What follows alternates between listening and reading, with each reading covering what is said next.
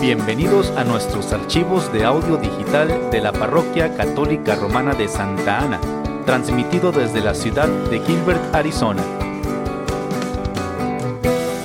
Pedimos a Dios que bendiga su tiempo mientras escucha usted nuestros audios.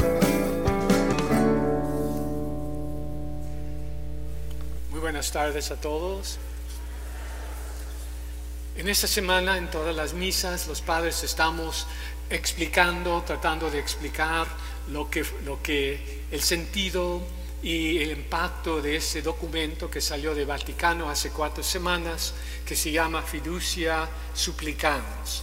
Y es un documento que viene de una de las oficinas que asista al Santo Papa y este, el dicasterio de la, la doctrina de la fe. Y en esas cuatro semanas, ya de haber salido este documento, han visto bastante confusión. Este, algunas personas, este, nomás escuchando lo que dicen los medios públicos, seglares, pues tienen una impresión de lo que se trata el documento. Otros piensan que otras cosas, hay mucha confusión. Entonces, con el párroco hemos decidido que sería bueno explicarlo a toda la parroquia, que ya lo hemos hecho con un grupo pequeño, pero para que todos escuchen y que puedan saber de lo que se trata este documento. Este, porque no fue escrito por el Papa propio, pero él lo aprobó, lo firmó, lo aprobó con su firma y eso quiere decir que es parte de la enseñanza de la iglesia. Entonces lo tenemos que recibir con respeto, con apertura, tratando de entender lo que nos, lo que nos quiere. Ayúdanos, nos vamos de viaje. Padre, mi hijo se va al colegio, etc. Todo mundo quiere una, una, bendición para varias cosas y con muchísimo gusto. Es parte de nuestra cultura católica, impartir las bendiciones. Pero hay dos condiciones para recibir una bendición. En primer lugar, uno tiene que estar en el estado de gracia para recibir. Por ejemplo, si viene una pareja y dice, Padre, ya cumplimos 40 años casados por la iglesia, por favor, danos una bendición. Tienen que estar casados por la iglesia. Un padre no puede bendecir una pareja que están casados nomás por el civil. Y las personas que reciben la bendición tienen que estar en el estado de gracia o tienen que desear dejar el pecado están buscando una bendición para ayudarles para que tomar una conversión y tomar otro paso y dejar el pecado. En esas circunstancias también pueden recibir una bendición porque quieren la gracia de Dios para dejar el pecado. Muy bien. Pero lo que dice este documento es que hay otra clase de bendiciones que eh, propone, que se llama una, no, no, no una bendición litúrgica, pero una bendición pastoral. Y el documento dice que se puede dar a una pareja, si no aunque no estén casados, o una pareja de dos personas del mismo sexo, se les puede dar una bendición a ellos, no bendiciendo la relación de ellos, pero lo bueno y lo válido que existe entre esa relación. Ahí es donde viene el problema. Pero hay varias condiciones que el documento dice que tenemos que observar. Si vamos a dar esa bendición, la pareja que la busca tiene que pedirla. El padre no puede ofrecer una bendición. La bendición tiene que ser espontánea, no leído por un libro o por escrito. Tiene que ser espontánea, menos por un rito del matrimonio o algo formal, un, rito litúrgico. El padre no puede traer puesto vestaduras del sacramental vestiduras, digo, litúrgicas. No puedo traer el alba, ni una estola, menos una casulla. esta bendición no se puede dar durante la misa, hasta no se puede dar en la propia iglesia. Dentro de la iglesia no se puede dar esta bendición. Y, la bendición no se puede dar de tal manera que, que parezca que uno está bendiciendo la pareja como si fuera un matrimonio válido. Son varias condiciones, pero sin embargo, el problema es que tratar de bendecir lo bueno y lo válido que existe una pareja, en, en una pareja, sin bendecir a la pareja, en lo práctico es casi imposible. Un ejemplo. Se presenta conmigo un narco y dice, padre, yo sé que estoy mal, pero mira, con el dinero que gano, yo mantengo a mi, toda mi familia, mis papás, mis hermanos, sus hijos, yo los mando a la escuela, yo los mantengo a todos. Entonces, dame una bendición para poder seguir ayudando a mi familia.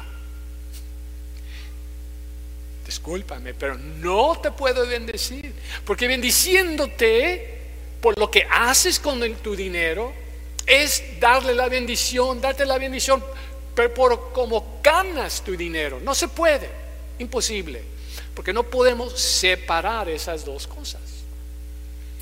Ese es el problema, porque lo que propone el documento casi es no, no, no sé cómo se puede ser prácticamente sin que parezca el Padre está bendiciendo a la relación y todos los que lo van a ver van a pensar que el Padre está bendiciendo la relación. Y eso es exactamente lo que el documento prohíbe. Dice, no, no se pretende legitimar nada y que de ninguna manera se puede legitimar estas relaciones con la bendición. Pero el problema es que en lo práctico es muy difícil distinguir cómo hacerlo, de diferenciar. Este desde que comenzó su papado, el Papa Francisco ha tratado de abarcar la gente que está a la orilla, al margen de la iglesia, a los marginados, a los, a los que se sienten que no están incluidos en la iglesia. Eso ha sido el tema de este Papa. Y yo pienso, y pensamos muchos, que eso fue la razón por qué se, se escribió esta carta, este documento, para tratar de, incluir de alguna manera, aunque sea un poco ambiguo, alguna manera a estas personas que están marginados. Y es una buena intención. Pero desafortunadamente este documento ha causado mucha confusión, mucha confusión. Hay padres que fueron a un extremo y están diciendo, ah, este, este, documento me ha dado el permiso de bendecir a las parejas y parecen que son una boda. Es una boda lo que están haciendo. Y eso van totalmente en contra de lo que dice.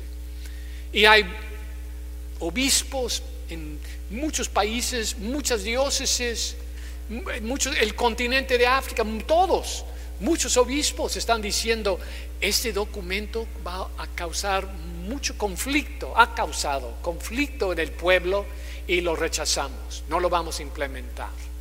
Entonces, ha causado una bastante división en nuestra iglesia, desafortunadamente. Y yo no sé, no sé por qué el Señor lo permitió, pero ahí es donde estamos ahorita.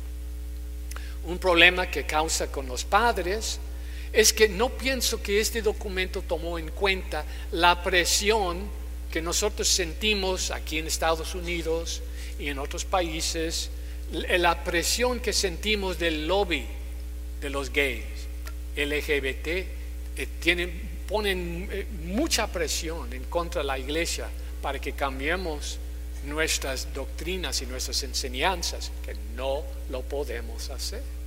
Pero ellos piensan, este fue nomás un paso adelante hacia esa, esa meta. Y desgraciadamente no, no, uno lee el documento y es difícil ponerles un alto. Entonces, en ese sentido, bueno, ¿cómo lo vamos a implementar aquí en Santa Ana?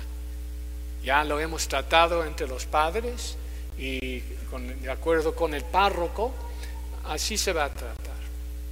Si viene una pareja, vamos, cualquier una pareja no casada, una pareja de dos personas del mismo sexo, y dicen, Padre, queremos una bendición.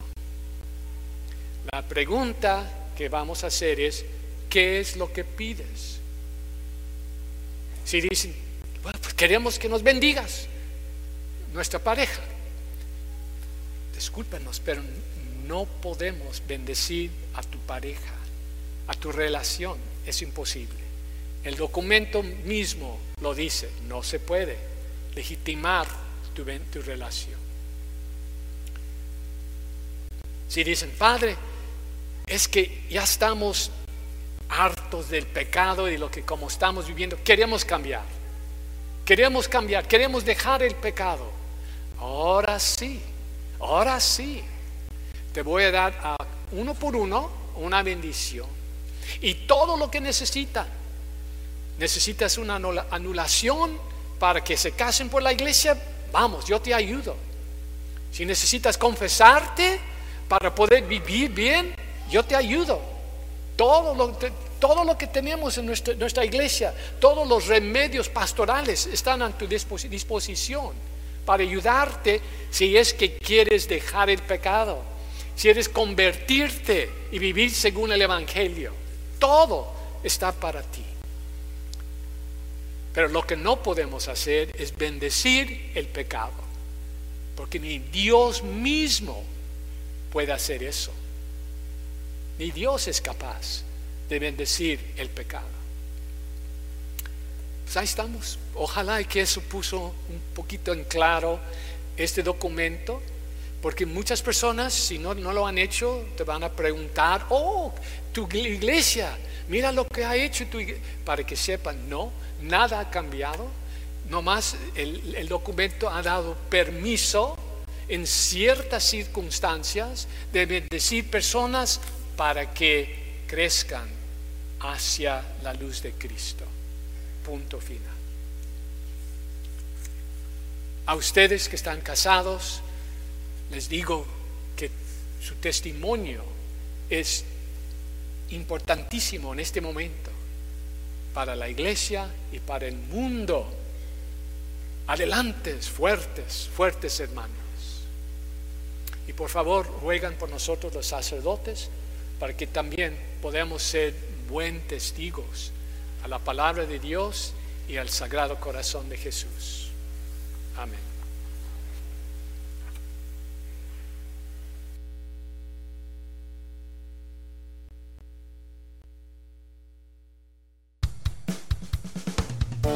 Gracias por escuchar nuestros archivos de audio digital de la Parroquia Católica Romana de Santa Ana. Para más archivos de audio,